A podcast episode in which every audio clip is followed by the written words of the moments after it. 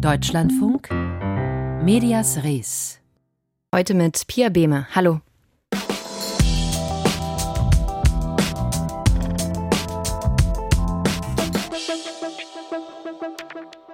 Wie viele emotionale Weihnachtswerbespots haben Sie dieses Jahr schon gesehen? Und bei wie vielen haben Sie sich gefragt, Okay, und wofür wird hier jetzt gerade Werbung gemacht? Gerade Supermarktketten zeigen uns seit einigen Jahren kurz vor Weihnachten häufig sozialkritische Werbefilme, in denen es um Themen wie zum Beispiel Einsamkeit geht. Welchen Werbezweck das erfüllen soll, das schauen wir uns gleich an. Aber zuerst blicken wir nach Iran. Weltweit sind so viele Medienschaffende in Haft wie nie zuvor. Das zeigt die jüngste Bilanz der Pressefreiheit von Reporter ohne Grenzen. In Iran sind 47 Medienschaffende inhaftiert. Zwei von ihnen sind Nilufar Hamedi und Elaha Mohammadi. Die beiden Journalistinnen haben früh über den Femizid an der Kurdin Gina Massa Amini berichtet, der die landesweiten Proteste in Iran ausgelöst hatte. Woraufhin das iranische Regime die Journalistinnen festnehmen ließ. Wer sind Nilufar Hamedi und Elaha Mohammadi. Benjamin Weber berichtet. Es gibt ein Video von Niloufer Hamedi auf YouTube. Darin spricht die Reporterin aus einer feministischen Perspektive über ihren Beruf. Für mich als Frau, die Journalistin ist, gelten andere Maßstäbe. Und diese Unterschiede, diese Diskriminierungen werden für dich gemacht. Im Laufe der Zeit habe ich aber gelernt, damit umzugehen. Nilufar Hamedi und Elahe Mohammadi berichten früh über Gina Masa Amini. Hamedi noch aus dem Krankenhaus, in dem die Kurdin im Koma liegt, Mohammedi von ihrer Beerdigung. Während an immer mehr Orten danach Frauen den Hijab ablegen und Menschen unter dem Slogan Frau, Leben, Freiheit auf die Straße gehen, werden die beiden Reporterinnen verhaftet. Sie kommen ins Teheraner Evin-Gefängnis in Isolationshaft. Die iranische Frauenrechtlerin Gonche Gawami kennt beide persönlich und fordert öffentlich ihre Freilassung. In langen Texten beschreibt sie Elahe Mohammadi als mutige Frau, die ein Gespür habe für die Marginalisierten. Nilufar Hamedis Berichte wiederum hätten vielen Menschen Hoffnung gemacht. Sie sei Optimistin, die selbst in Isolationshaft täglich Yoga macht. Natürlich sind sie brillante Journalistinnen, aber sie haben hier auch einfach ihren Job gemacht. Das ist Gonche Gawami wichtig. Das Narrativ, beide hätten im Fall Massa Amini auf eigene Faust gehandelt, wie manchmal zu lesen ist, sei falsch und gefährlich. Nilufar ist von ihrer Zeitung offiziell ins Krankenhaus geschickt worden und auch Elahe hatte den Auftrag, von der Beerdigung zu berichten von ihrer Zeitung, die eine staatliche Lizenz hat. Nichts daran war illegal. Die iranischen Behörden werfen den beiden Spionage vor. Sie seien als Agentinnen für die CIA und den Mossad im Ausland trainiert worden. Beweise dafür gibt es keine, doch auf Spionage steht die Todesstrafe. Damals konnten sie ja nicht wissen, dass es eine China-Revolution wird. Das waren ja die ersten Tage. Da konnte man schon erkennen, dass die Nachricht an sich für sie wichtig war. Das sagt die iranische Publizistin Mina Khani, die die Ereignisse aus Berlin verfolgt. Der Femizid an Masa Amini habe zu den Themengebieten der beiden gepasst. Also Nilufer hatte ja auch früher viele Berichte gearbeitet über, wie, wie Frauen im Iran behandelt werden. Und Elahe auch. Und sie waren sowohl beim Thema Femizide als auch beim Thema iranischen MeToo sehr, sehr aktiv im Iran. Journalismus im Iran für nichtstaatliche Medien ist nicht ohne Risiko, sagt die iranische Journalistin Sarah, die ihren Nachnamen nicht veröffentlichen möchte. In fast jedem Berichtsgebiet müsse man eigentlich Korruption und Missmanagement des Staates kritisieren, das sei aber gefährlich. Deswegen zensieren sich viele selbst, damit das Thema zumindest angesprochen wird. Das ist sehr belastend. Man hat permanent das Gefühl, nicht genug gemacht zu haben, aber man hat eben auch Angst. Kein Land hat in diesem Jahr so viele Medienschaffende inhaftiert wie der Iran. 62, viele davon Frauen, meldet das Komitee zum Schutz von Journalisten. Reporter ohne Grenzen sagt, der Iran wolle Frauen systematisch zum Schweigen bringen. Zuletzt haben deutsche Bundestagsabgeordnete vermehrt Patenschaften übernommen für inhaftierte Menschen im Iran.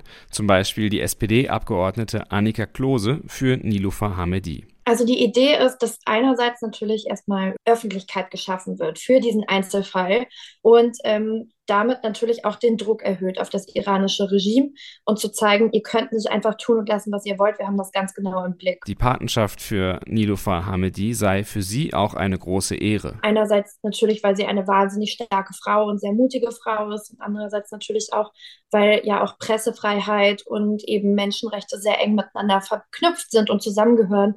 Und ähm, ich finde, dass der Fall von Nilofar das nochmal sehr deutlich macht. Auch Elahe Mohammadi hat eine Patin. Kurz nach Bekanntgabe wurden beide Journalistinnen verlegt. Sie sind jetzt zumindest nicht mehr in Isolationshaft. Doch wie es für sie weitergeht, ist weiter unklar. Das YouTube-Video von Niloufer Hamedi gedreht irgendwann vor all den Ereignissen. Ihre Zeitung hat es zu ihrem 30. Geburtstag gepostet. Den verbrachte sie in Haft. Manchmal kommt der Punkt, an dem man denkt, gib es auf, ich will keine Journalistin mehr sein. Ein Beruf, der dir keine Sicherheit bietet, weder finanziell noch grundsätzlich. Aber dann sagen wir alle doch, wir bleiben, wir geben nicht auf. Niloufar Hamedi. Sie ist eine der JournalistInnen, die derzeit in Iran in Haft sitzen. Benjamin Weber hat sie und Elahe Mohammadi porträtiert. Musik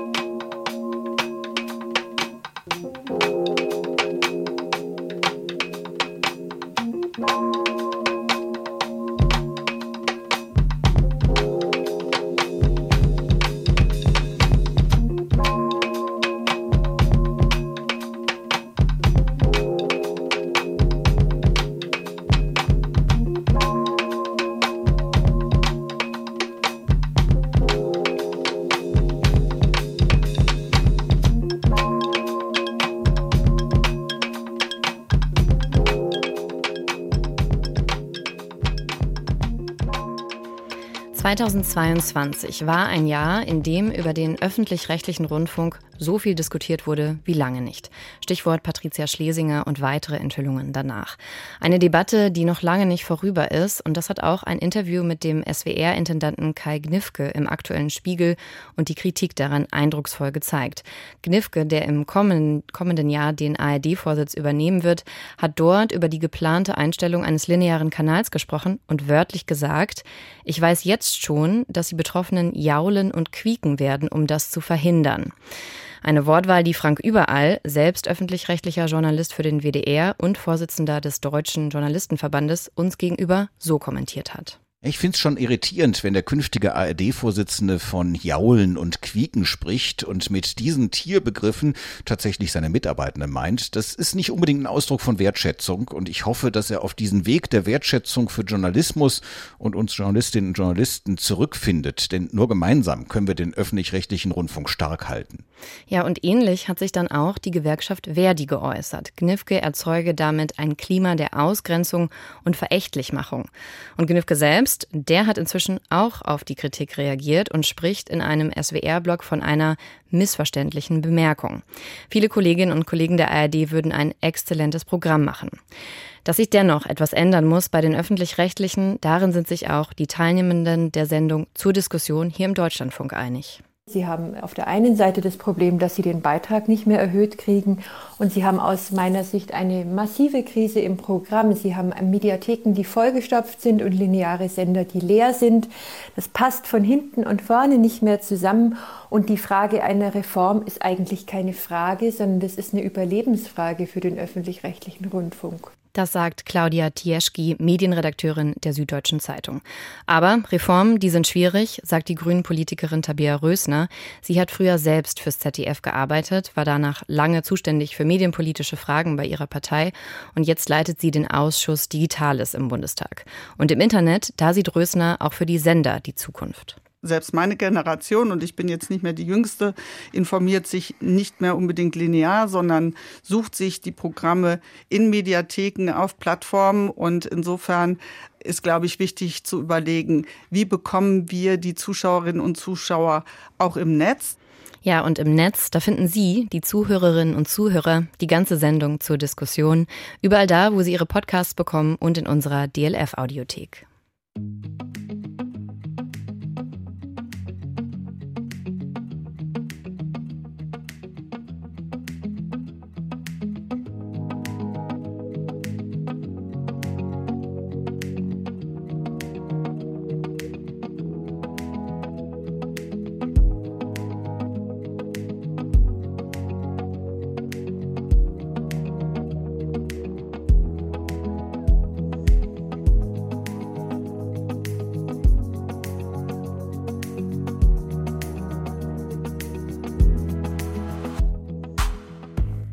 Medias Res hier. Sie hören also gerade den Deutschlandfunk und vielleicht schalten Sie manchmal auch um, zum Beispiel, wenn Sie Lokalnachrichten aus Ihrer Region hören möchten.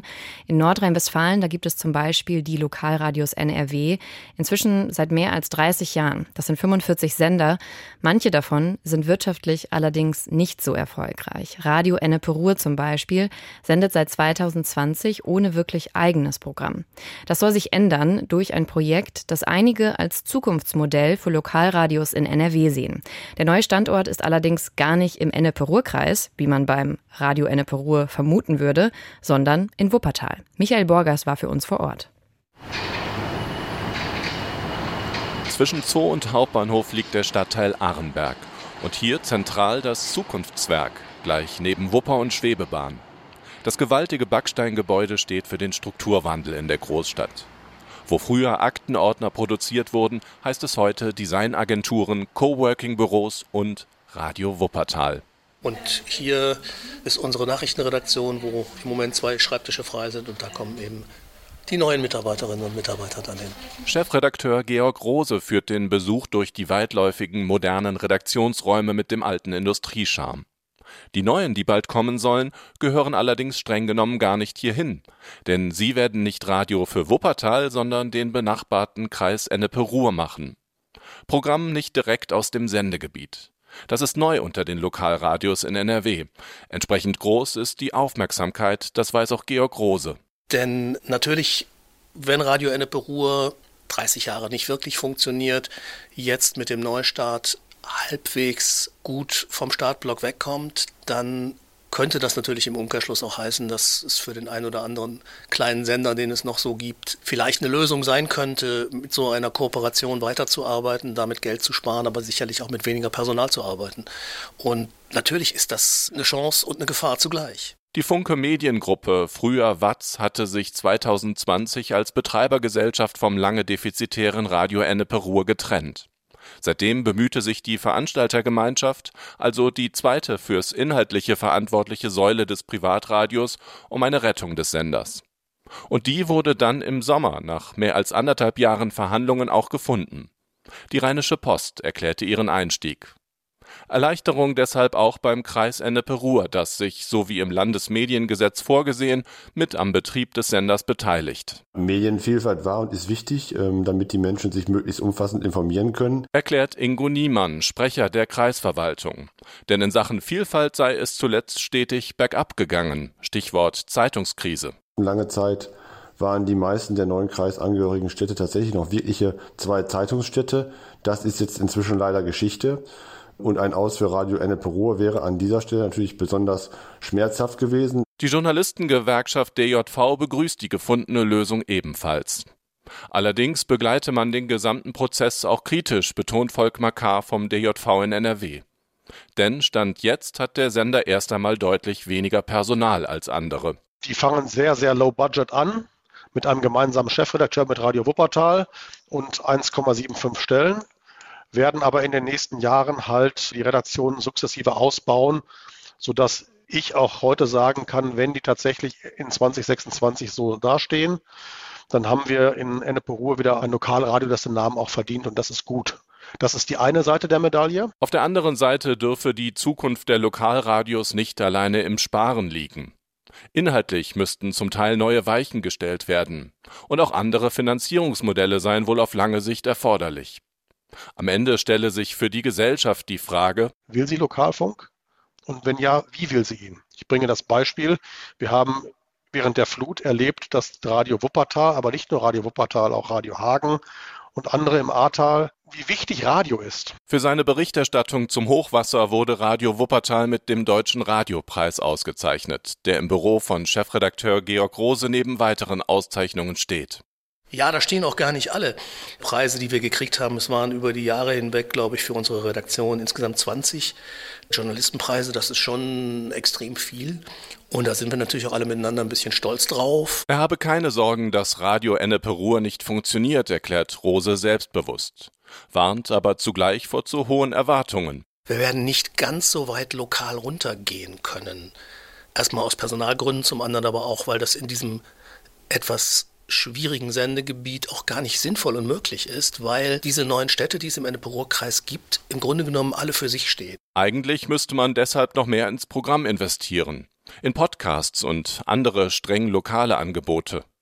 Doch dann sei da auch wieder die Frage, wie trägt sich das wirtschaftlich? Andererseits kenne er sich nach 30 Jahren im Geschäft mit dem Thema Sparen aus, sagt der Journalist und lacht. Wenn irgendwo Strukturwandel im Lokalradio NRW machbar ist, dann im Zukunftswerk in Wuppertal. So scheint es. Programm machen und das nicht direkt im Sendegebiet. Michael Borgers über den Neustart des Lokalsenders Radio Ennepe Ruhr.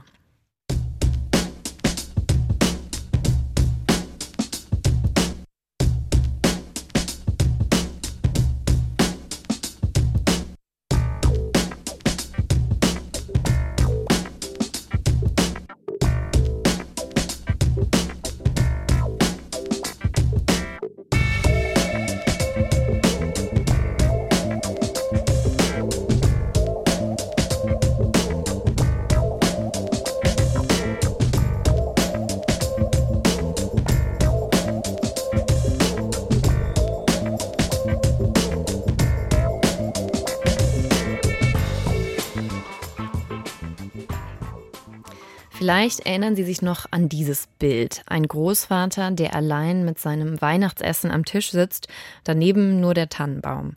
Dann beschließt er, seinen eigenen Tod vorzutäuschen, damit die Familie doch mal wieder vorbeikommt. Und natürlich gibt es ein Happy End. Das war grob der Plot eines sehr erfolgreichen Werbefilms im Jahr 2015. Ein Werbefilm für eine Supermarktkette. Das war nicht direkt erkennbar und dieser Stil von Werbung ist inzwischen zu Weihnachten fast die Regel geworden. Es geht dabei um sozialkritische Themen wie Einsamkeit oder die Spaltung der Gesellschaft. Aber welche Werbestrategie steckt dahinter? Michael Mayer hat sich für uns einige Werbespots angeschaut. Alles okay? Der Flug wurde irgendwie abgesagt. Das ist total verrückt. Schade. Eine Mutter wartet mit ihrem kleinen Sohn auf die Verwandtschaft, doch Flugausfälle und Krankheiten lassen die Weihnachtsfeier ins Wasser fallen. Kurzerhand gehen Mutter und Sohn in den Supermarkt und kaufen für die Feuerwehrwache nebenan ein Weihnachtsdinner, das alle Feuerwehrleute erstrahlen lässt. Dieser Werbeclip der Supermarktkette Edeka ist der jüngste in einer ganzen Reihe von sozialkritischen Spots. 2015 erschien mit Heimkommen der erste dieser Art. Ich bin's. Hallo Opa. Ich wollte nur kurz anrufen und dir Bescheid geben. Wir werden es Weihnachten dieses Jahr wieder nicht schaffen. Wir versuchen es nächstes Jahr und dann klappt es ganz bestimmt. Fröhliche Weihnachten, Papa. Weil ein alter Mann von seiner Familie versetzt wurde, fingiert er seinen eigenen Tod. Die Verwandtschaft kommt schnell angereist und ist überglücklich, dass Opa noch lebt. Was erstmal nach blankem Kitsch klingt, war durchaus sehr erfolgreich. 69 Millionen Mal ist der Spot seit seiner Veröffentlichung bei YouTube weltweit abgerufen worden. Er gilt damals als erfolgreichster deutscher Werbespot überhaupt. Doch angesichts der Tatsache, dass in dem Spot weder einzelne Produkte noch überhaupt ein Supermarkt von innen gezeigt wird, stellt sich die Frage, ist ein solcher Spot aus Marketing- und Werbesicht überhaupt sinnvoll? Durchaus, sagt Julia Naskrent, Professorin für Marketing an der Hochschule für Ökonomie und Management in Siegen. Sie sieht in den alljährlich wiederkehrenden Weihnachtsspots oft gelungene Beispiele von Storytelling. Menschen identifizierten sich mit den dargestellten fiktiven Personen. Dann gibt es einen psychologischen Effekt dann wird automatisch dieser Werbespot im episodischen beziehungsweise autobiografischen Gedächtnis abgespeichert. Das heißt, ich habe da direkt eine ganz andere Überzeugungswirkung dass das direkt in mein Langzeitgedächtnis eingeht, weil ich mich damit verbinde und da Gemeinsamkeiten sehe. Also von daher ist die Imagewirkung sicherlich gegeben. Was allen Spots gemein ist, erzählt Julia Naskrent, sei ein Konflikt oder ein Problem, wie etwa Einsamkeit im Alter, gesellschaftliche Trennung zwischen Arm und Reich oder Arbeiten im Schichtdienst auch an Weihnachten. Und das Problem werde dann innerhalb weniger Minuten für alle befriedigend gelöst das ist sicherlich etwas, was dann wirklich auch vielen Leuten aus der Seele spricht und deswegen den Supermarktketten schon auch hilft, ihr Image zu transportieren. Also zumindest, dass sie sich irgendwie um auch gesellschaftliche Belange kümmern. Also ich würde es schon als glaubwürdig sehen. Von den Supermarktketten ist keine zu einem Interview mit dem Deutschlandfunk bereit. Gegenüber der Süddeutschen Zeitung sagte der Marketingchef der Supermarktkette Penny, Markus Haus, aber, dass man diese Spots produziere, weil man, Zitat, Staat insbesondere in den unruhigen und unsicheren Zeiten als Unternehmen Orientierung bieten müsse. Und weiter, wir haben rechnerisch jede Woche rund 13 Millionen Kundenkontakte, da bekommen wir viel und unmittelbar mit. Die Spots haben ein Vorbild in den USA. Dort werden jedes Jahr zum Football-Großevent Super Bowl originelle Werbefilme produziert, die manchmal ebenfalls ein sozialkritisches Thema beleuchten. 2017 ließ die amerikanische Baustofffirma Lumber 84 einen Spot drehen, in dem eine alleinerziehende mexikanische Mutter mit ihrer Tochter in die USA flieht. Die Botschaft lautete, jeder ist willkommen bei Lumber 84. Der Clip wurde kontrovers diskutiert. Auch in Deutschland haben die Werber schon mal daneben gelegen. Ein Edeka-Spot namens Idkarus wandelte den griechischen Mythos von Ikarus ab und zeigte einen kleinen, dicken Jungen inmitten voluminöser Familienangehöriger und Nachbarn, der dank guter Ernährung schließlich schlank wurde und dann fliegen konnte.